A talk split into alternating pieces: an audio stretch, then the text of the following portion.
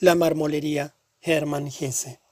Era un verano tan espléndido que el buen tiempo no se contaba por días, sino por semanas, y a finales de junio se acababa de cosechar el heno. Para mucha gente no hay nada más bello que un verano como este, en que los juncos arden entre los cañaverales todavía húmedos y el calor penetra hasta los huesos. Estas personas absorben tanto calor y tanto bienestar cuando llega este tiempo y experimentan una felicidad tan intensa por su existencia en general poco activa, que se sienten completamente diferentes del resto de los mortales. Yo pertenezco a esa clase de gente. Por eso aquel comienzo de verano me encontraba magníficamente bien, salvo durante algunas bruscas interrupciones que relataré más tarde. Quizás haya sido el junio más alegre que he vivido, y ya sería hora de que volviera otro igual. El pequeño jardín de delante de la casa de mi primo, en la calle del pueblo, rebosaba de aromas y flores. Las dalias que cubrían la deteriorada cerca crecían espesas y altas, y tenían capullos grandes y redondos, de los que brotan con fuerza los primeros pétalos amarillos, rojos y morados. Los alelíes se encendían en un resplandor color miel, y de ellos emanaba una fragancia muy intensa y alegre, como si supieran que su tiempo pasaría pronto, para dejar lugar a las espesas resedas invasoras las balsáminas estaban quietas y ensimismadas, con sus tallos gruesos, vidriosos. Los lirios se veían esbeltos y soñadores, y los rosales silvestres tenían un alegre rojo vivo. Apenas se veía un palmo de tierra, como si todo el jardín fuese un enorme ramo de flores multicolor y alegre que pugnara por escabullirse de un florero demasiado pequeño, donde las capuchinas casi se ahogan entre las rosas, y en el centro las azucenas de grandes flores exuberantes se expanden, insolentes y vigorosas.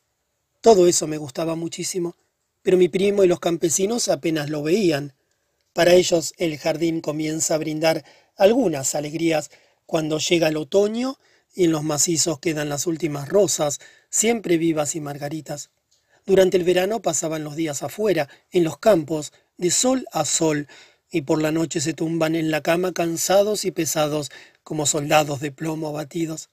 Pero en otoño y primavera cuidaban y arreglaban fielmente el jardín, al que no reconocían utilidad alguna y apenas miraban cuando estaba más hermoso.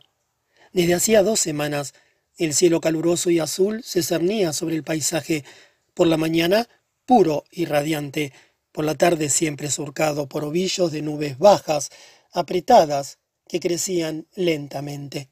Por la noche las tormentas descargaban aquí y allá, pero todas las mañanas al despertar, mientras los ecos de los truenos aún resonaban en los oídos, volvía a brillar el sol en el purísimo cielo azul que se inundaba de luz y calor. Entonces comenzaba, alegre y sin prisas, mi vida estival, breves paseos por caminos campestres ardientes y agrietados por la sed, entre altos trigales amarillentos que respiraban calidez, y entre los que asomaban sonrientes amapolas y asianos, arvejas, neguillas y campánulas. Seguían largos descansos de varias horas entre las altas hierbas a la vera de los bosques. Sobre mí, brillantes coleópteros, el zumbar de las abejas, ramas inmóviles con el viento en calma y la profundidad del cielo. Al atardecer, la vuelta a casa se hacía agradable y lenta, caminando a través del polvo dorado por el sol y de los campos rojizos, en un entorno lleno de frutos en sazón y de cansancio, y de largas horas tibias hasta medianoche, sentado bajo un arce o tilo, solo o con algún conocido, hablando animadamente y sin prisas, con una copa de vino dorado, hasta que al entrar la noche cálida, en algún lugar a lo lejos, Compensaba a resonar los truenos, y en medio de las violentas ráfagas de viento caían sobre la tierra polvorienta, de forma lenta y voluptuosa, las primeras gotas, pesadas, blandas y apenas audibles. No he conocido a nadie tan gandul como tú, decía mi querido primo mientras negaba con la cabeza perplejo. No se te romperá ningún hueso. De momento aguantan. Le tranquilicé yo. Me gustaba verlo cansado sudoroso y dolorido de tanto trabajar. Yo estaba en pleno derecho, le había pasado un examen y largos meses agotadores durante los cuales había sacrificado a diario la comodidad. No quiero decir que mi primo Kilian no se alegrara de ver cómo me divertía. Tenía un profundo respeto por mi erudición. A sus ojos estaba rodeado por un aura sagrada que yo naturalmente procuraba mantener inmaculada. Me sentía más a gusto que nunca. Caminaba lenta, plácidamente, por campos y dehesas, entre los trigales, los enares y las altas cicutas. Me tumbaba, inmóvil, en el agradable calor y respiraba como una culebra, gozando de la profunda quietud de las horas. Y luego esos rumores veraniegos, esos sonidos que producen una sensación agradable y triste y que tanto amo, el interminable canto de las cigarras hasta más allá de la medianoche, que os puede extasiar tanto como contemplar el mar, el enérgico susurro de las espigas ondulantes, los suaves truenos lejanos, siempre al acecho, al anochecer, el zumbido de los mosquitos y el distante y sobrecogedor martilleo de las hoces en los yunques. Por la noche, el viento tibio y la caída repentina de chubascos. Y cómo florece y respira todo en esas semanas cortas y soberbias, cómo vive y huele más intensamente, cómo flamea con más ansia y fervor, cómo el aroma de los tilos inunda con suaves ráfagas valles enteros y como junto a las cansadas espigas maduras las flores multicolores viven con avidez y presunción, como refulgen y arden en la brevedad del instante, hasta que demasiado pronto susurra la hoz. Tenía veinticuatro años, sentía que el mundo y yo mismo estábamos bien hechos, y vivía la vida como un amante que se ejercita en el placentero arte del amor y miraba la vida casi siempre desde un punto de vista estético, pero el enamoramiento llegó y transcurrió sin darme opciones, según las reglas tradicionales. ¿Quién lo habría dicho? Después de las dudas y los titubeos naturales, me decanté por una filosofía que afirmaba la vida y tras varias experiencias difíciles me parecía haber adquirido un enfoque tranquilo y objetivo de las cosas. Además, había aprobado el examen, tenía una bonita suma de dinero en el bolsillo y dos meses de vacaciones por delante. Es probable que en toda vida existan tales periodos. A lo lejos y delante se ve un camino llano, sin obstáculos, sin baches, sin nubes en el cielo. Te meces, ufano, en la cima y crees reconocer cada vez más claramente que no existe ni la suerte ni la casualidad, sino que todo eso y la mitad del futuro te lo has ganado de forma honrada y es tuyo simplemente porque eres quien eres. Y haces bien de alegrarte con esa ilusión pues de ella está hecha la felicidad de los príncipes de los cuentos y la de los gorriones sobre el estiércol, y nunca dura lo suficiente. De los dos primeros meses de vacaciones, solo se me habían escurrido algunos días entre los dedos. Desenvuelto y ágil, con la serenidad de un sabio, deambulaba por los valles fumando un cigarro, con una flor silvestre en el sombrero, una libra de cerezas y un buen libro en el bolsillo.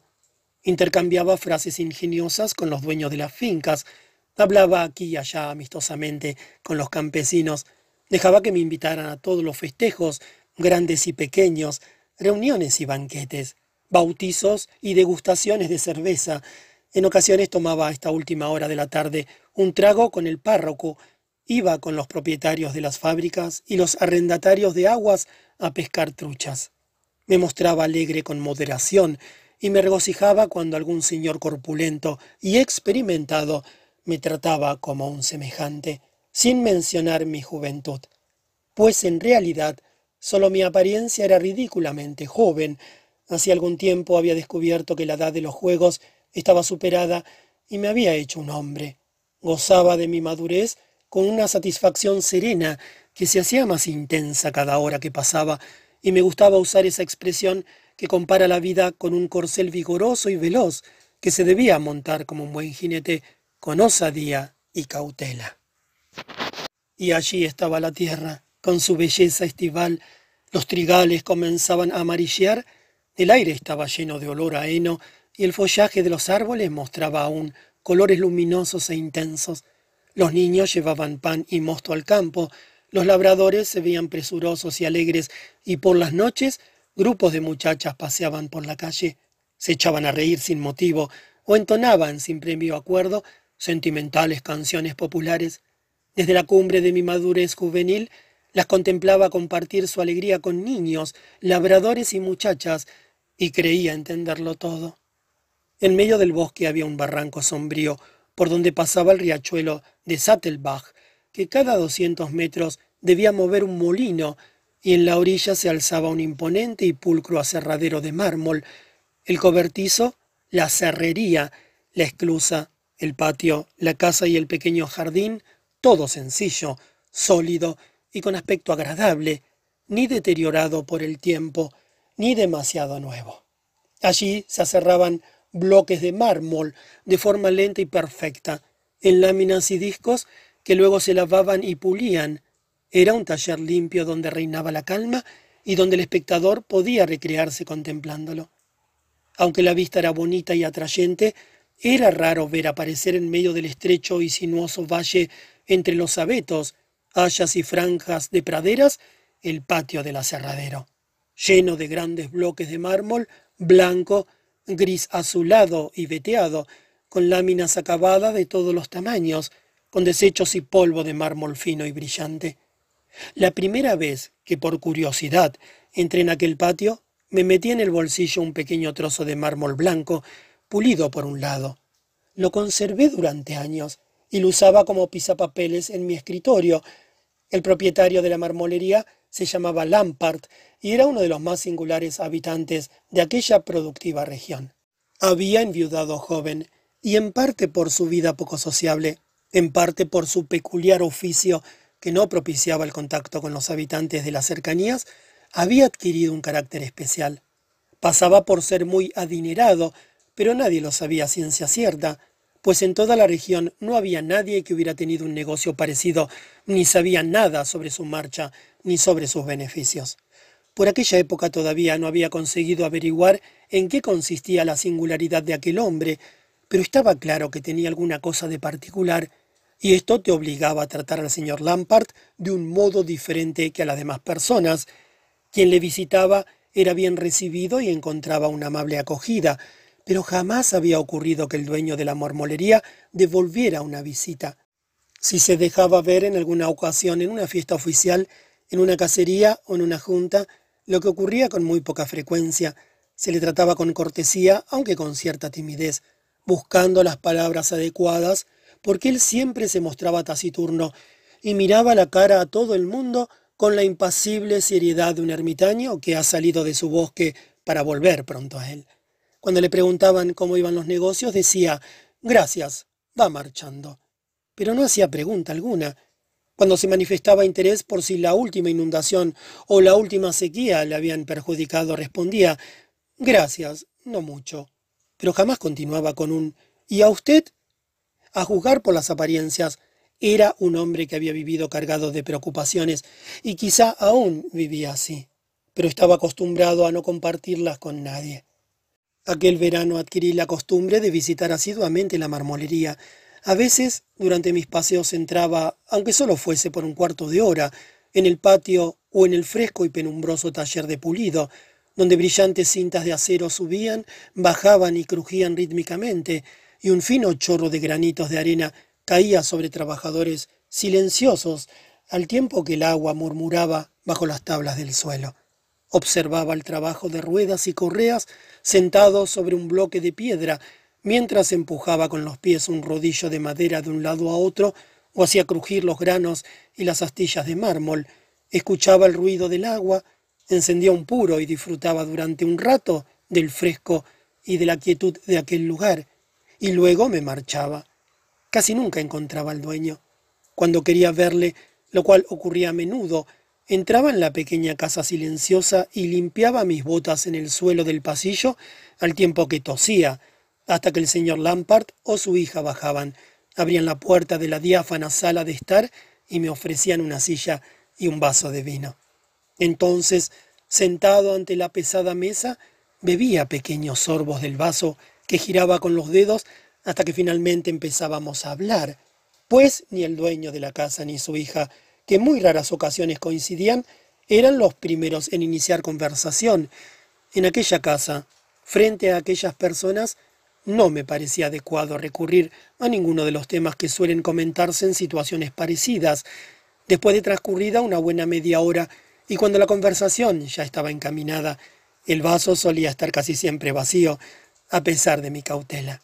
Nunca me ofrecían un segundo vaso, y como no quería pedirlo y me parecía un poco violento estar sentado ante un vaso vacío, me levantaba, le daba la mano y me ponía el sombrero. En cuanto a la hija, al principio nada me llamó la atención, solo el notable parecido con su padre.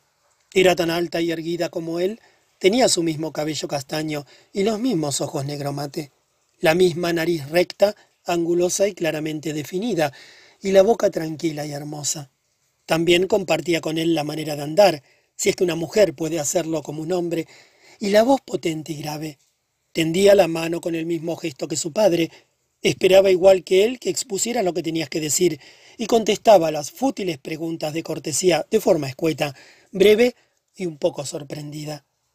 Era de un tipo de belleza que se encuentra a menudo en las zonas fronterizas de Baden y Alsacia, basado principalmente en una mezcla armónica entre fuerza y temperamento, unida invariablemente a una estatura elevada y tez morena. Al principio la miraba como quien contempla un bonito cuadro, pero con el tiempo, la seguridad y la madurez de la bella muchacha me cautivaron cada vez más. Así comenzó mi enamoramiento, que pronto se convirtió en una pasión como no había conocido nunca. Seguramente no habría tardado mucho en demostrarle mis sentimientos, pero el carácter discreto de la muchacha y el ambiente tranquilo y frío de toda la casa me producían una especie de anquilosamiento, y apenas llegado allí refrenaban mis impulsos. Sentado frente a ella o a su padre, mi fuego se reducía a una tímida llamita que yo escondía cuidadosamente. La habitación tampoco se parecía a un escenario donde un joven caballero amante pudiera arrodillarse seguro de su éxito. Era más bien un lugar sobrio y sumiso, donde dominan fuerzas tranquilas y se vive y soporta un periodo serio de la vida. A pesar de todo, detrás de la existencia lánguida de la muchacha yo entreveía una plenitud vital y una emotividad reprimida que raras veces se manifestaba en un gesto fugaz o en el fulgor repentino de una mirada cuando una conversación la hacía vibrar. Muchas veces reflexioné sobre el verdadero carácter de aquella bella y estricta muchacha. En el fondo, quizás era apasionada, melancólica o incluso fuera una persona realmente apática. En todo caso, no mostraba su verdadera naturaleza, aunque parecía tan libre para juzgar y vivir con independencia, su padre ejercía un poder ilimitado sobre ella.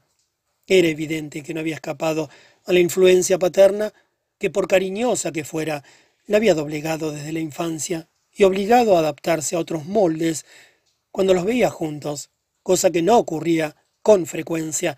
Quería sentir también esa influencia tiránica, quizá no intencionada, y tenía la oscura sensación de que posiblemente tuviera lugar entre los dos una lucha tenaz y mortal.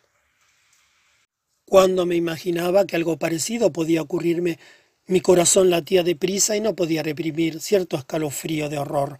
Si mi amistad con el señor Lampard no progresaba, prosperaban en cambio de forma más satisfactoria mis relaciones con Gustav Becker, administrador de la finca de Ripach. Hacía poco tras largas conversaciones que se prolongaron durante horas, brindamos por nuestra fraternidad, gesto que me llenó de orgullo a pesar de la decidida desaprobación de mi primo. Becker era un letrado de treinta y dos años, una persona astuta e inteligente. Tratándose de él, no me sentía ofendido cuando escuchaba con una sonrisa irónica mis bellas palabras de adulto sensato, pues con esa misma sonrisa le veía tratar a personas de más edad y dignidad se lo podía permitir, pues no solo era el administrador y quizá el futuro comprador de la finca más grande de la región, sino que espiritualmente era superior a la mayoría de las personas de su entorno. Todo el mundo reconocía con admiración que era diabólicamente listo, pero no se le apreciaba. Imaginé que se sentía rechazado por la gente y que por eso a mí me hacía caso. En realidad, a menudo me llevaba a la desesperación, con frecuencia me hacía dudar de mis juicios sobre la vida y las personas, sin palabras, solo con una mueca expresivamente cruel, y en ocasiones hasta osaba declarar directamente ridícula cualquier pretensión de sabiduría universal. Una tarde, Gustav Becker y yo estábamos en el jardín del Águila tomando una cerveza, sentados a una mesa orientada hacia los prados, tranquilos y solitarios.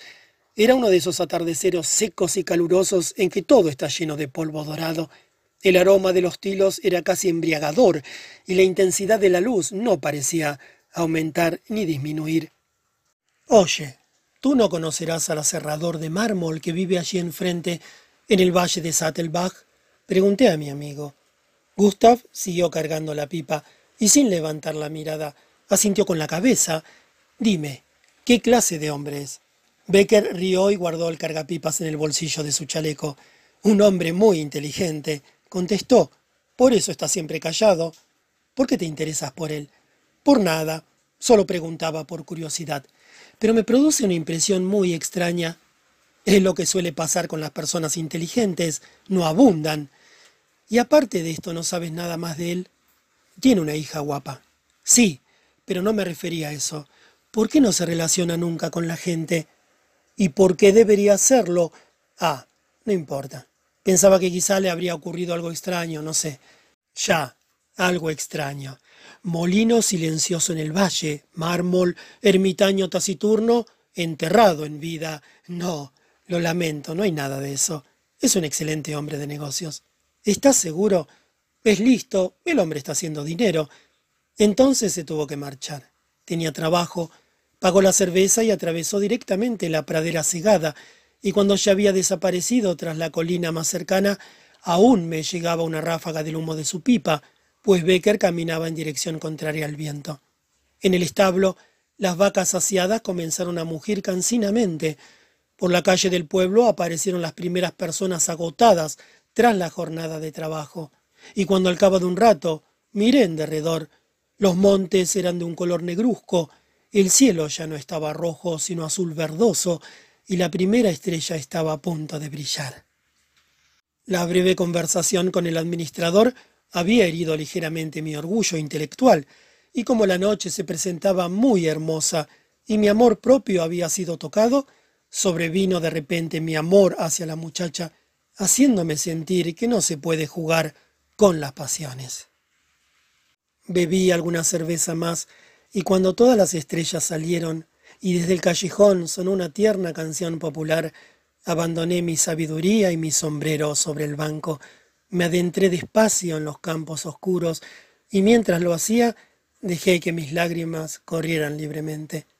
Pero a través de las lágrimas vi el paisaje nocturno de verano, la imponente extensión de los campos de cultivo se levantaba en el horizonte hacia el cielo como una ola fuerte y suave.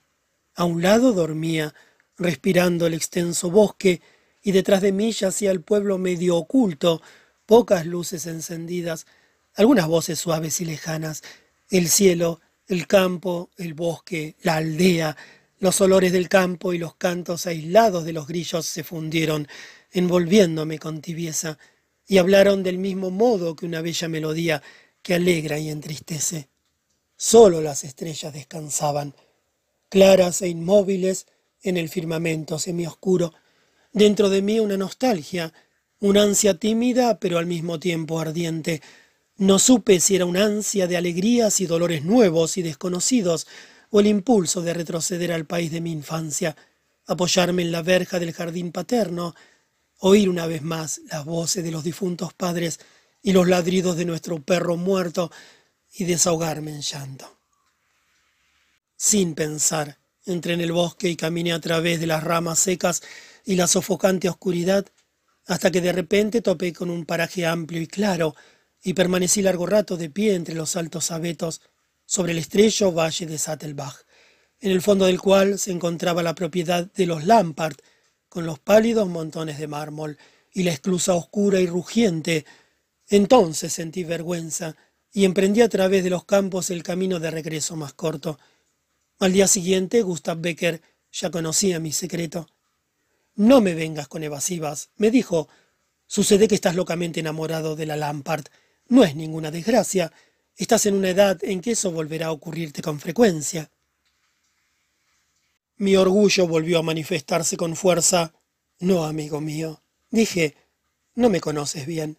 Ya he pasado de esos enamoramientos de adolescente. Lo he pensado todo muy bien.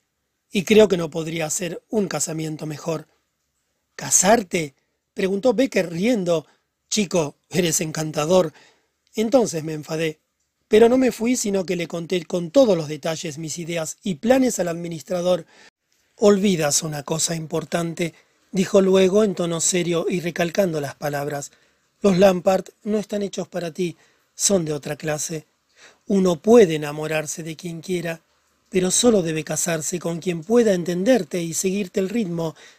Al ver que yo gesticulaba y quise interrumpir, de repente volvió a reír y dijo entonces, hijo, adelante y buena suerte. A partir de aquel día y durante una buena temporada hablé a menudo con él sobre este asunto. Puesto que el trabajo estival pocas veces le dejaba un rato libre, solíamos mantener nuestras conversaciones andando por el campo, en el establo y en el granero. Y cuanto más hablaba más clara y perfecta, me parecía esa idea. De todas maneras, cuando estaba sentado en la marmolería, me sentía oprimido y me volví a dar cuenta de la distancia que faltaba para llegar a la meta. La muchacha mostraba la misma amabilidad de siempre, con un aire plácido y un poco varonil que me parecía delicioso y no obstante me intimidaba. A veces me pareció que le agradaba verme, que me amaba en secreto. De vez en cuando se quedaba absorta mirándome y escudriñándome como quien tiene delante algo que le gusta mucho, se tomaba muy en serio mis inteligentes discursos, pero me parecía que en el fondo sus ideas eran otras, inamovibles. Una vez dijo, para las mujeres, o por lo menos para mí, la vida tiene otro aspecto, hemos de hacer y dejar hacer muchas cosas que un hombre podría hacer de otro modo. No somos tan libres. Yo le respondí que todos tienen el destino en sus manos, y que deben crear una vida que sea su obra personal y les pertenezca. Un hombre puede hacerlo, quizá, opinó, no lo sé. Pero para nosotras es distinto. También podemos hacer algo de nuestra vida, pero se trata más de soportar lo inevitable con prudencia que de dar pasos propios.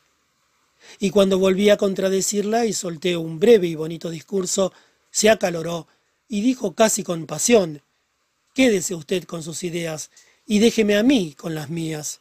Elegir lo más hermoso de la vida cuando puedes escoger no tiene gran mérito.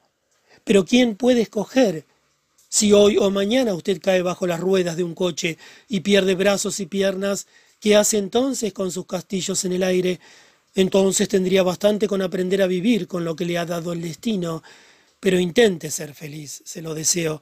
Inténtelo, por favor. Nunca la había visto tan animada. Luego se tranquilizó, sonrió extrañamente y no me retuvo cuando me levanté y me despedí por aquel día. Recordé a menudo sus palabras, que casi siempre pasaban por mi cabeza en los momentos más inoportunos. Me propuse hablar de ello con mi amigo de la finca de Ripach, pero al ver los fríos ojos de Becker y sus labios dispuestos a la burla, se me pasaron las ganas de hacerlo. De hecho, ocurrió poco a poco que a medida que mis conversaciones con la señorita Lampard adquirían un carácter más personal y turbador, hablaba cada vez menos de ella con el administrador. El tema tampoco parecía importarle mucho. A lo sumo me preguntaba de vez en cuando si seguía visitando asiduamente la marmolería. Me pinchaba un poquito y luego lo dejaba estar, como era propio de su forma de ser. Para mi sorpresa, le encontré una vez en la ermita de Lampard. Cuando entré, estaba sentado en la sala con el dueño y tenía el habitual vaso de vino delante. Me causó cierta satisfacción constatar que tampoco se le ofrecía un segundo vaso de vino. Se despidió pronto, y como Lampard parecía hallarse ocupado y la hija no estaba, decidí acompañarle. ¿Qué te trae por aquí? Le pregunté cuando estuvimos en la carretera. Parece que conoces muy bien a Lampard. Un tanto. ¿Tienes negocios con él? Negocios de dinero, sí. Y la corderita no estaba hoy, ¿eh? Tu visita fue muy breve. Ah, déjalo. Yo había llegado a tener con la muchacha un trato amistoso, muy familiar, pero había procurado no dejar notar nunca mi enamoramiento, que era cada vez mayor. De repente, al contrario de lo que yo esperaba, adoptó una actitud diferente que volvió a robarme toda esperanza. No era exactamente esquiva, pero parecía buscar un camino hacia el distanciamiento anterior y procuró fijar nuestra conversación en cosas externas y generales, sin alentar las cordiales relaciones del principio. Cavilaba mientras caminaba por los bosques y se me ocurrieron mil suposiciones absurdas. Me volví inseguro en mi comportamiento frente a ella, lleno de penosas preocupaciones y dudas que eran una burla para toda mi filosofía de la felicidad. Mientras tanto, habían transcurrido más de la mitad de mis vacaciones y comencé a contar los días, lamentando con envidia y desesperación cada día perdido inútilmente y desaprovechado, como si aquel fuera infinitamente importante e insustituible. Pero llegó un día en que aliviado y casi asustado, lo creí todo ganado y me encontré por un instante ante la puerta abierta de la felicidad. Pasando por delante del aserradero, vi a Helen de pie en el pequeño jardín, entre las altas matas de dalias. Entonces entré, la saludé y la ayudé a clavar unas cuantas cañas y atar las plantas caídas. A lo sumo me quedé allí un cuarto de hora. Mi llegada la había sorprendido. Estaba mucho más confusa y retraída que en otras ocasiones, y en su timidez hubo algo que creí poder leer como un mensaje escrito en letra clara y nítida. Sentí que me quería de todo corazón y me volví de repente seguro y alegre. Contemplé a la muchacha alta y llamativa con cariño, casi con compasión, y quise respetar su confusión y fingí no ver nada. Luego me creí un héroe cuando al poco rato le di la mano y me marché sin volver la mirada. Me ama, me decían todos mis sentidos, y mañana todo irá bien. Fue otro día espléndido. Con las preocupaciones y los malos ratos casi había olvidado que estábamos en la estación más bonita y vagaba de aquí para allá como si no tuviera ojos.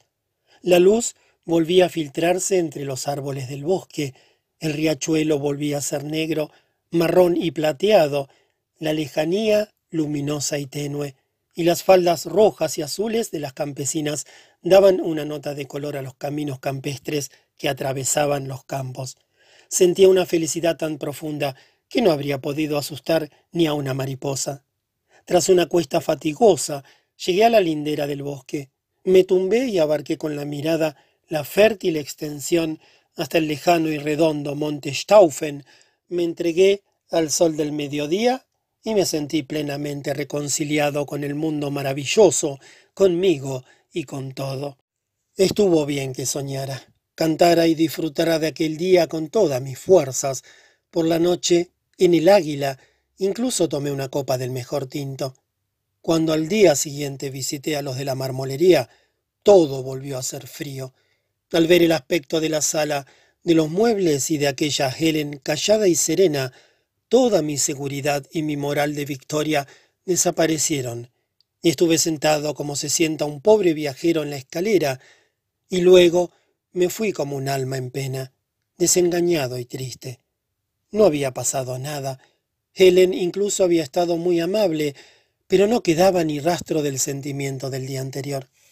A partir de aquel día el asunto comenzó a llenarme de amargura y preocupación. Durante un instante había catado la miel de la felicidad. El anhelo me consumía, como un hambre insaciable, el sueño y la tranquilidad de mi alma. El mundo se hundió a mi alrededor y quedé aislado en una soledad y un silencio en que sólo oía los gritos quedos y fuertes de mi pasión.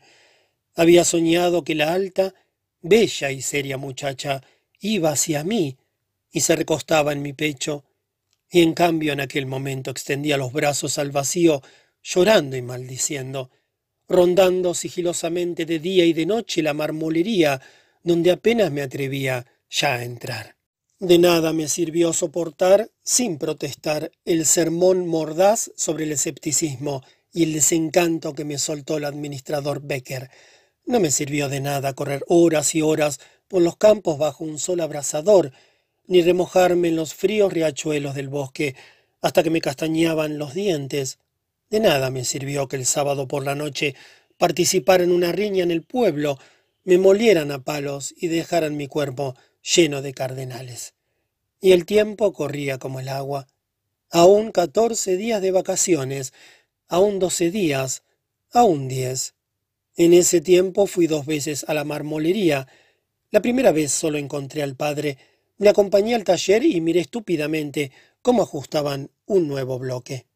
El señor Lampard fue al almacén a buscar alguna cosa, y como tardaba mucho en venir, me largué con el propósito de no volver nunca más. Sin embargo, a los dos días estaba de nuevo allí. Helen me recibió como siempre, y no pude quitarle la vista de encima. Aquel voluble y desasosegado estado de ánimo que me corroía por dentro me incitó a contarle sin pensar una serie de chistes tontos, frases hechas y anécdotas que la contrariaban visiblemente. ¿Por qué está usted hoy así? me preguntó al fin, mirándome de una manera tan hermosa y franca que mi corazón se puso a latir con fuerza. ¿Cómo? le pregunté, y el diablo quiso que intentara reír al mismo tiempo. La risa forzada no le gustó, se encogió de hombros y pareció triste. Por un instante tuve la sensación de que me había amado, había querido corresponderme y que aquello la penaba. Durante un minuto permanecí en un silencio opresivo, pero de nuevo apareció el diablo, haciéndome recaer en mi anterior humor de bufón, y me puse a charlar de nuevo de una manera que me hacía sufrir a mí mismo y que incomodaba visiblemente a la chica. Fui tan infantil y tan necio que disfruté de mi dolor, ensanchando más aún con mi pueril obstinación el abismo que nos separaba, en lugar de morderme la lengua y pedir sinceramente perdón a Helen. Para acabar de arreglarlo, me atraganté con el vino al beber con prisas, tuve que toser y salí de la casa más hundido que nunca. Solo me quedaban ocho días de vacaciones. Había sido un bello verano, con un principio de lo más prometedor y alegre, pero toda mi alegría había desaparecido. ¿Qué debía hacer con los ocho días que me quedaban? Me estaba decidido a partir al día siguiente. Pero antes Debía ir por última vez a su casa. Debía ir a contemplar su belleza enérgica y noble y decirle, te amo, porque has jugado conmigo. Primero fui a la finca de Ripach para hablar con Gustav Becker, a quien tenía abandonado en aquellos últimos días. Estaba de pie en una habitación grande y desnuda, ante un pupitre ridículamente estrecho, escribiendo cartas. Quiero despedirme, dije, Probablemente partiré mañana. ¿Sabes? Hay que volver a trabajar duro. Para mi sorpresa, el administrador no me gastó ninguna broma. Me dio una palmada en el hombro, sonrió casi con compasión y dijo Bien, sí. Entonces, que Dios te bendiga, chico. Y cuando ya estaba en el umbral de la puerta, me volvió a llevar a la habitación y dijo Escucha, lo siento. Sabía desde un principio que aquello con la muchacha no resultaría, de cuando en cuando dejaste caer tus sabias sentencias, síguelas ahora y mantente firme, aunque te parezca que te va a estallar la cabeza. Eso fue por la mañana. Por la tarde estuve sentado sobre el musgo en la ladera de la montaña que desciende en una cuesta hasta el desfiladero de Sattelbach, mirando el riachuelo, el taller y también la casa de los Lampard. No tuve prisa en despedirme, y me tomé un tiempo para meditar y soñar, sobre todo por lo que me había dicho Becker. Pasé mi mirada con dolor por el barranco y por los pocos tejados de abajo. Vi brillar el riachuelo ni levantarse el polvo de la blanca carretera con el suave viento. Pensé que no volvería a aquellos lugares durante una buena temporada, mientras que el riachuelo, el aserradero y las personas seguirían su curso. Quizás Helen algún día abandonará su resignación y su impasibilidad al destino, y siguiendo sus deseos íntimos, se aferrará a la más intensa felicidad o al más profundo dolor hasta saciarse. Quizá, quién sabe, mi propio camino saldrá serpenteando de barrancos y valles enmarañados para conducirme a una tierra de felicidad clara y abierta. ¿Quién sabe? No creí en ello. Por primera vez una auténtica pasión me había hecho prisionero y no conocía ningún poder en mí que fuera lo bastante fuerte y noble para vencerla. Pensé que era mejor partir sin hablar antes con Helen. Sin lugar a dudas, sería lo más sensato. Saludé con una inclinación de cabeza su casa y su jardín. Decidí no volver a verla, y permanecí tumbado allí arriba hasta el anochecer. Perdido en mis ensueños, me alejé bosque abajo, tropezando a menudo en la abrupta pendiente, y solo desperté de mi ensimismamiento con un fuerte sobresalto, cuando bajo mis pies oí crujir los fragmentos de mármol del patio y me encontré delante de la puerta que yo no había querido ver ni tocar. Ya era demasiado tarde. Sin saber cómo había entrado, me vi sentado ante la mesa en el crepúsculo y Helen estaba delante de mí, de espaldas a la ventana, callada, mirando al interior de la sala. Me pareció que ya hacía horas que estaba así, silenciosa y apocada, y de pronto me sobresalté al darme cuenta de que era la última vez. Bien, dije, he venido a despedirme. Mis vacaciones han terminado. Oh. Y nuevamente reinó el silencio. Se oía trajinar a los obreros en el almacén. Por la carretera pasó lentamente un carro y escuché su ruido hasta que dobló la curva y desapareció. Me habría gustado seguir escuchándolo durante mucho tiempo. Entonces me levanté de la silla de un salto y quise marcharme. Me acerqué a la ventana. También ella se levantó y me miró. Su mirada era firme y grave, y no la apartó durante un largo rato. ¿Recuerda usted cuando estuvimos en el jardín? Sí, lo recuerdo. Helen, entonces creía que usted me amaba, y ahora debo partir. Ella tomó mi mano tendida y me llevó a la ventana. Déjeme mirarle una vez más, dijo, levantando mi barbilla con la mano izquierda. Entonces acercó sus ojos a los míos y me miró con una intensidad extraña, firme, y al ver su cara tan cerca de la mía, no pude hacer más que poner mi boca sobre la suya. Ella cerró los ojos y me devolvió el beso, y yo la rodeé con mi brazo, apretándola con fuerza contra mí, y pregunté en voz baja, mi amor, ¿por qué solo hoy? ¿Por qué no antes? Calla, dijo, ahora vete y vuelve dentro de una hora. He de ocuparme de los trabajadores. Mi padre no está hoy. Me fui y caminé valle abajo por regiones desconocidas, extrañas, entre nubes cegadoramente luminosas que dibujaban imágenes cautivadoras. Oí de tanto en tanto, como entre sueños, el susurro del riachuelo de Sattelbach y pensé en mil cosas lejanas, irreales, pequeñas escenas curiosas o conmovedoras de mi infancia e historias que salieron de las nubes borrosas y desaparecieron antes de que pudiera reconocerlas del todo. Caminando también canté, pero era una vulgar canción de moda, así deambulé en espacios extraños hasta que un calor extraño y dulce me impregnó todo el cuerpo, y por encima de mis pensamientos apareció la figura espléndida y fuerte de Helen. Entonces volví en mí y me encontré a la caída del crepúsculo lejos, abajo, en el valle, y volví corriendo lleno de felicidad. Ella ya esperaba, me hizo atravesar el portal y la puerta de la sala, y los dos nos sentamos al borde de la mesa, cogidos de la mano y sin hablar. El aire era tibio y reinaba la oscuridad, una ventana estaba abierta, y en su parte superior se veía un estrecho trozo de cielo pálido, recortado por las puntas agudas y negras del bosque de abetos que cubría la montaña. Jugábamos con nuestros dedos y a cada ligera presión me recorría un estremecimiento de felicidad.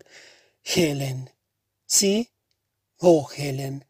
Y nuestros dedos seguían tocándose hasta que se quedaron quietos y descansaron entrelazados. Miré el pálido trozo de cielo, y al volverme al cabo de un rato vi que también ella lo miraba, mientras en medio de la oscuridad un débil rayo de luz se reflejaba en sus ojos y en dos grandes lágrimas que pendían inmóviles de sus párpados.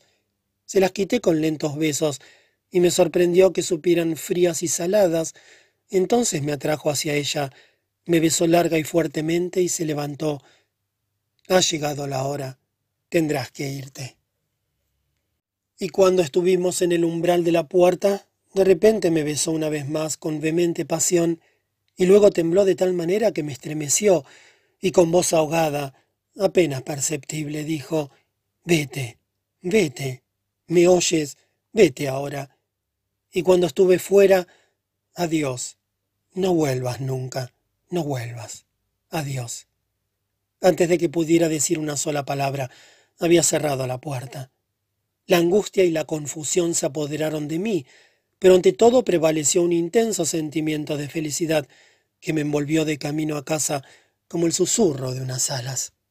Caminé con pasos resonantes sin darme cuenta de ello, y cuando llegué a casa me desnudé y me quedé en camisón apoyado en la ventana. Quisiera volver a tener una noche como aquella. El viento tibio me acariciaba como una mano maternal, y ante la alta ventanita los frondosos castaños susurraban mientras se oscurecían. Un ligero aroma del campo recorría la noche, perfumándola, y en la lejanía los relámpagos atravesaban el cielo cargado de lluvia con un temblor dorado. A intervalos se oían truenos lejanos, con una resonancia débil y extraña, como si en algún lugar distante los bosques y las montañas se agitaran mientras dormían y balbuceaban las palabras torpes y cansinas de sus sueños. Todo eso lo vi y oí como un rey desde mi alto palacio de felicidad. Era mío y estaba allí con la finalidad de servir de bello punto de reposo de mi intensa pasión. Mi alma exultaba de felicidad y se derramó como un verso de amor, esparciéndose inagotable en la plenitud de la noche sobre el paisaje adormecido, rozando las nubes resplandecientes y lejanas, acariciando como por manos amorosas por cada árbol que se delineaba en la oscuridad y por cada cima difuminada de las colinas. No se puede definir con palabras, pero es una sensación que sigue viviendo imperecedera dentro de mí, y si hubiera un lenguaje para ello, aún podría describir con fidelidad cada ondulación del terreno que se adentra en la oscuridad, cada susurro de las copas de los árboles, las venas de los relámpagos lejanos y el misterioso ritmo del trueno. No, no lo puedo describir. Lo más hermoso, íntimo y sublime no se puede expresar con palabras, pero quisiera que aquella noche se repitiera solo una vez más. Si no me hubiera despedido del administrador Becker, habría ido a verle la mañana siguiente. En lugar de esto, vagué por el pueblo y luego escribí una larga carta a Helen. Anuncié mi visita para la tarde y le hice muchas proposiciones. Le expuse detallada y seriamente mis circunstancias y mis perspectivas y pregunté si estaba de acuerdo en que hablara enseguida con su padre o si era más conveniente esperar hasta que yo estuviera seguro del empleo al que aspiraba y así afrontar el porvenir inmediato con más confianza. Y por la noche fui a visitarla. El padre tampoco estaba. Desde hacía algunos días uno de sus proveedores se hallaba en la región y reclamaba su presencia. Besé a mi bella amada la llevé a la sala y pregunté por mi carta. Sí, la había recibido. ¿Y qué pensaba de ella? Helen calló y me miró con una expresión suplicante. Entonces, ante mis insistencias, puso su mano sobre mi boca, me besó en la frente y exhaló un suspiro suave, pero tan lastimero que no supe qué hacer. Respondió a todas mis afectuosas preguntas negando con la cabeza. Después sonrió con dolor de un modo extraño, blando y delicado, me rodeó con su brazo y se sentó a mi lado, como el día anterior, callada y entregada. Se arrimó a mí con fuerza, puso su cabeza en mi pecho y la besé lentamente, sin poder pensar en nada, en el cabello, la frente, las mejillas y la nuca, hasta que casi me desvanecí. Entonces me levanté de un salto. ¿Hablo mañana con tu padre o no? No dijo ella. No, por favor. ¿Por qué no? ¿Tienes miedo? Negó con la cabeza. Entonces, ¿por qué no? Déjalo. No hables de eso. Aún nos queda un cuarto de hora. Estuvimos sentados, abrazándonos en silencio, y mientras ella se estrechaba contra mí, retenía el aliento y se estremecía con cada caricia, me contagió su angustia y su melancolía. Quise defenderme, insistiéndole que creyera en mí y en nuestra felicidad. Sí, sí, dijo asintiendo con la cabeza, pero no hables de ello. Somos felices ahora. Después me besó muchas veces con callada vehemencia y pasión, quedando luego extenuada y cansada en mis brazos.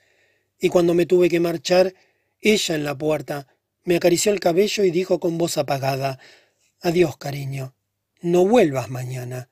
No vuelvas nunca más, por favor. Si no, traerás mi desgracia. Fui a mi casa con el corazón encogido y atormentado y cavilé durante la mitad de la noche. ¿Por qué se negaba a creer y ser feliz? No pude evitar pensar en lo que ella me había dicho una vez, hacía semanas. Las mujeres no somos tan libres como vosotros. Tenemos que aprender a soportar lo que nos trae el destino. ¿Y qué le había traído el destino? Lo tenía que saber como fuera, y por eso le envié por la mañana una nota, y a la noche, cuando el taller paró y los trabajadores ya se habían ido, esperé detrás del almacén junto a los bloques de mármol. Ella acudió tarde y disgustada. ¿Por qué has venido? Dejémoslo. Mi padre está dentro. No, dije yo. Ahora me dirás lo que pesa sobre tu corazón. Todo, absolutamente todo. Y hasta que no me lo digas, no me iré. Helen me miró con calma, pero tan pálida como las losas de mármol que tenía detrás. No me atormentes, susurró cansada. Ni quiero ni puedo decirte nada. Solo te pido que te vayas hoy o mañana y olvídalo todo. No puedo ser tuya. A pesar del aire tibio de aquel atardecer de julio, parecía tener frío. Tal era su estremecimiento. Difícilmente habré experimentado jamás un tormento como el de aquellos momentos. Pero no me podía ir así. Cuéntamelo todo ahora, repetí. Debo saberlo. Me miró de tal forma que me produjo un dolor terrible, pero no tenía otro remedio. Habla, dije casi con rudeza, si no, iré ahora mismo a hablar con tu padre.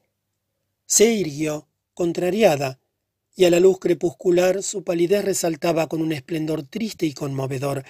Habló sin pasión pero con voz más alta que antes. Pues bien, no soy libre y no podré ser tuya. Hay otro. ¿Es suficiente? No, contesté, no es suficiente. ¿Amas al otro más que a mí? Cariño, exclamó con voz apasionada. No, no le quiero, pero estoy prometida, y nada se puede cambiar. ¿Por qué no? Si no le amas. Entonces aún no sabía nada de ti. Me gustó, no le amaba, pero era un hombre justo, y yo no conocía ningún otro. Entonces dije que sí, y ahora es así y así ha de quedar. No ha de quedar así, Helen. Una cosa como esta se puede revocar. Sí, ya. Pero no es por él, es por mi padre. No puedo traicionarle. No hablaré con él. Oh, qué tonto eres. Es que no entiendes nada. La miré. Ella casi reía. Estoy vendida vendida por mi padre y con mi consentimiento, por dinero. La boda será en invierno. Se dio la vuelta, se alejó y volvió sobre sus pasos para decir, Mi amor, ten valor. No debes volver. No debes. ¿Y solo por dinero? Hube de preguntar. Se encogió de hombros. ¿Qué importa? Mi padre ya no puede volverse atrás. Está tan atado como yo. Tú no le conoces. Si le abandono ocurrirá una desgracia Sé razonable, por favor, sé buen chico. Y de repente estalló. Compréndeme y no me mates. Todavía soy dueña de mis actos, pero si me vuelves a tocar, no lo podré resistir. No puedo darte ni un beso más, si no estaremos todos perdidos. Por un momento reinó un silencio tan absoluto que se oía el ir y venir del padre dentro de la casa. Hoy no puedo decir nada. Fue mi respuesta. ¿Me quieres decir ¿Quién es él? ¿El otro? No. Es mejor que no lo sepas. No vuelvas más, por favor. Hazlo por mí. Entró en la casa y la seguí con la mirada. Quise irme, pero desistí y me senté sobre las frías piedras blancas. Escuché el ruido del agua y dentro de mí sentí que todo fluía, fluía y se deslizaba sin fin. Fue como si mi vida y la de Helen e infinidad de destinos pasaran por delante de mí, y se precipitaran barranco abajo hacia la oscuridad, indiferentes y sin palabras, como agua, como agua. Volví a casa tarde y muerto de cansancio. Dormí y me levanté por la mañana decidido a hacer las maletas, pero deseché la idea y después del desayuno di un paseo por el bosque. Por más que reflexionara, ningún pensamiento cobraba forma, Las ideas brotaban dentro de mí como burbujas en un estanque, estallaban y desaparecía todo. Bien, ahora todo ha terminado, pensaba de vez en cuando, pero con ello no asociaba ninguna imagen ni ninguna idea, eran solo unas palabras. Podía respirar hondo y sacudir la cabeza al formularlas, pero sin conseguir nada. Solo en el curso de la tarde el amor y la desdicha volvieron a despertar dentro de mí, amenazando con vencerme. Este estado de ánimo no era buen terreno para una reflexión sensata y clara, y en lugar de calmarme y esperar a tener la mente más serena, me dejé llevar y me puse al acecho en las proximidades de la marmolería hasta que vi que el señor Lampard salía de su casa y desaparecía valle arriba, por la carretera, en dirección al pueblo. Entonces me dirigí al otro lado del valle.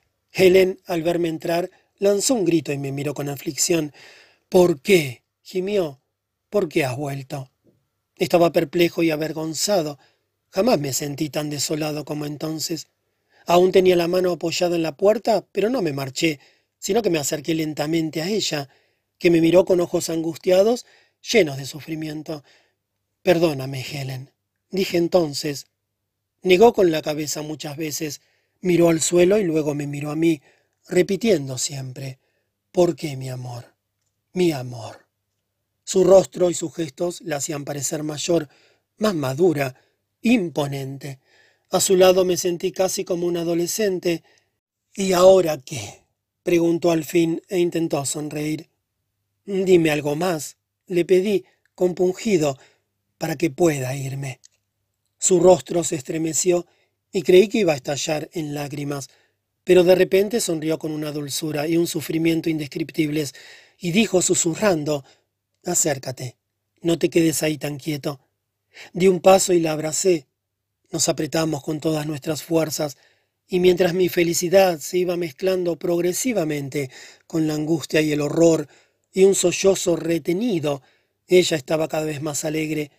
Me acarició como a un niño, me dedicó cariñosos epítetos llenos de fantasía, me mordisqueó la mano y se mostró ingeniosa en pequeñas tonterías amorosas. Dentro de mí, una profunda sensación de angustia luchaba contra la fuerza de la pasión. No sabía qué decir, y retenía a Helen entre mis brazos mientras ella, revoltosa y finalmente riendo, me acariciaba y provocaba. Alégrate un poco. Témpano de hielo, me dijo tirándome del bigote, y yo pregunté angustiado, ¿crees que todo acabará bien? Si no puede ser mía. Tomó mi cabeza con ambas manos, me miró a la cara muy de cerca y dijo, sí, ahora todo se arreglará. Entonces me podré quedar ¿Volveré mañana y hablar con tu padre? Sí, tontito. Puedes hacer todo eso. Incluso puedes venir en traje de etiqueta, si lo tienes. De todos modos, mañana es domingo. Sí, tengo uno, dije riendo, y me invadió una alegría tan pueril que la arrastré y bailé con ella por la habitación hasta que tropezamos con la esquina de la mesa. Allí la levanté y la senté en mis rodillas. Ella puso su frente en mi mejilla, y yo jugué con su espeso cabello oscuro, hasta que se puso de pie, dio un paso atrás para ordenar su pelo y amenazándome con el dedo exclamó, De un momento a otro puede entrar mi padre, somos como niños. Me dio otro beso y otro, y cogió una flor de reseda del ramo de la repisa de la ventana y me la puso en el sombrero. Anochecía y como era sábado encontré compañía variada en el águila. Bebí un vaso de vino, jugué una partida de bolos y me retiré pronto a casa. Saqué mi traje de etiqueta del armario, lo colgué en el respaldo de la silla y lo miré con complacencia. Estaba como nuevo. Lo había comprado en su día para el examen y casi no me lo había puesto. La tela negra y brillante despertó en mí pensamientos solemnes y llenos de dignidad. En lugar de acostarme, me senté para meditar lo que diría al día siguiente al padre de Helen. Imaginé de forma precisa y clara cómo me presentaría ante él, humilde pero con dignidad.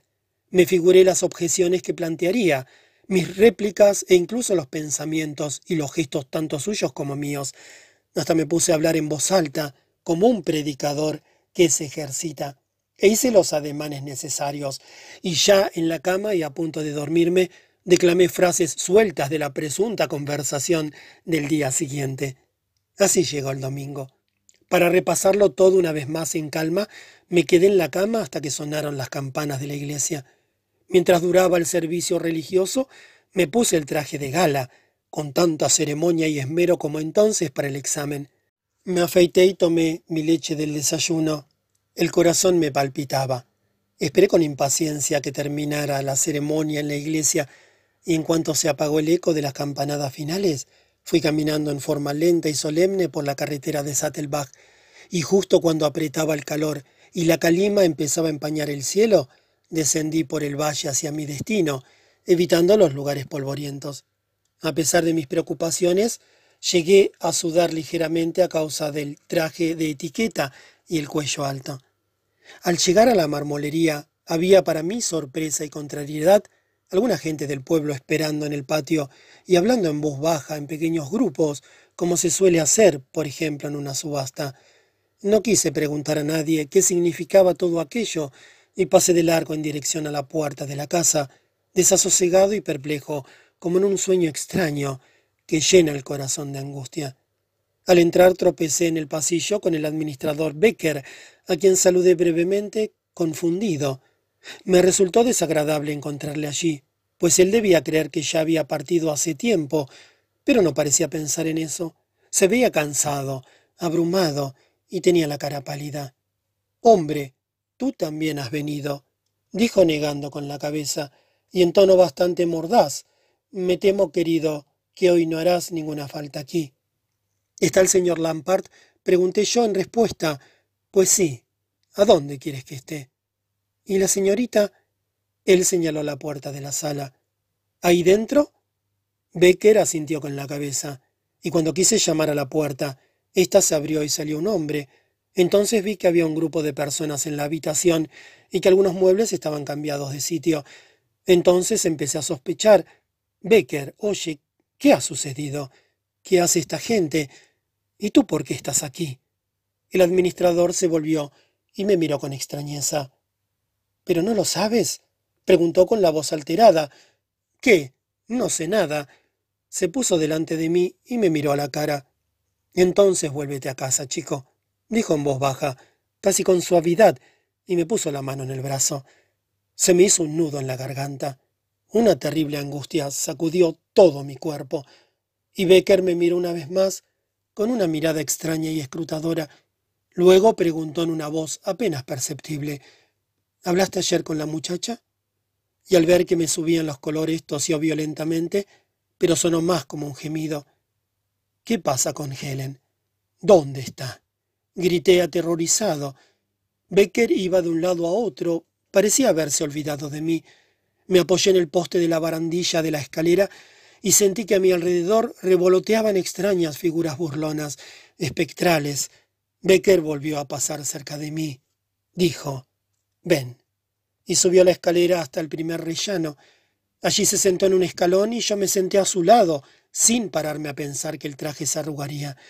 Por un instante hubo un silencio sepulcral en toda la casa. Luego Becker empezó a hablar. Toma tu corazón en la mano y aprieta los dientes, pequeño.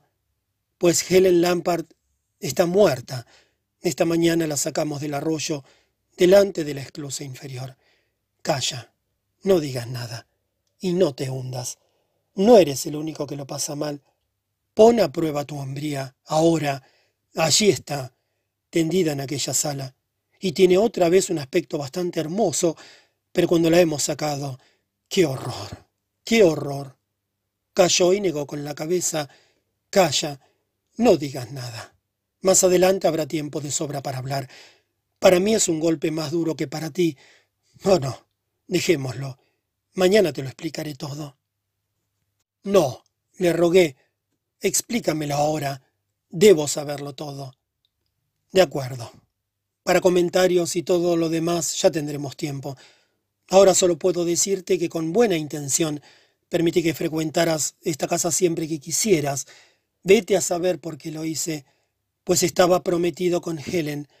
Aún no era oficial, pero en ese momento me hubiera levantado y con todas mis fuerzas hubiera pegado al administrador en la cara. Él pareció darse cuenta. Cálmate, dijo tranquilamente mirándome. Como te he dicho, Para explicaciones ya habrá tiempo. Estuvimos sentados en silencio.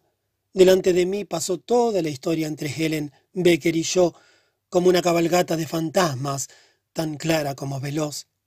¿Por qué no me había enterado antes? ¿Por qué no lo había sospechado yo mismo? Cuántas posibilidades que tuve. Una sola palabra, una sola sospecha, y yo me habría ido tranquilamente, y ella no estaría allí adentro, muerta. Mi ira ya se había ahogado. Intuí que Becker debía sospechar la verdad, y comprendí que a partir de aquel día tendría que soportar un peso enorme, ya que en su seguridad me había dejado seguir con el juego. Y en aquel momento toda la culpa recaía sobre su conciencia. No pude evitar preguntarle una cosa más. Tú, Becker, ¿la amabas? ¿La amabas de verdad? Él quiso decir algo, pero le falló la voz.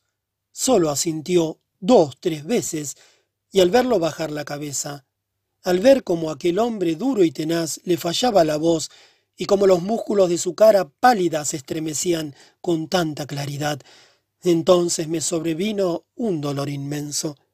Después de un largo rato, cuando alcé la mirada con los ojos todavía húmedos, se hallaba de pie, delante de mí, tendiéndome la mano. La acepté y la apreté. Bajó lentamente por la escalera y le seguí, Abrió con suavidad la puerta de la sala donde yacía Helen y donde, con profundo horror, entré aquella mañana por última vez. 1904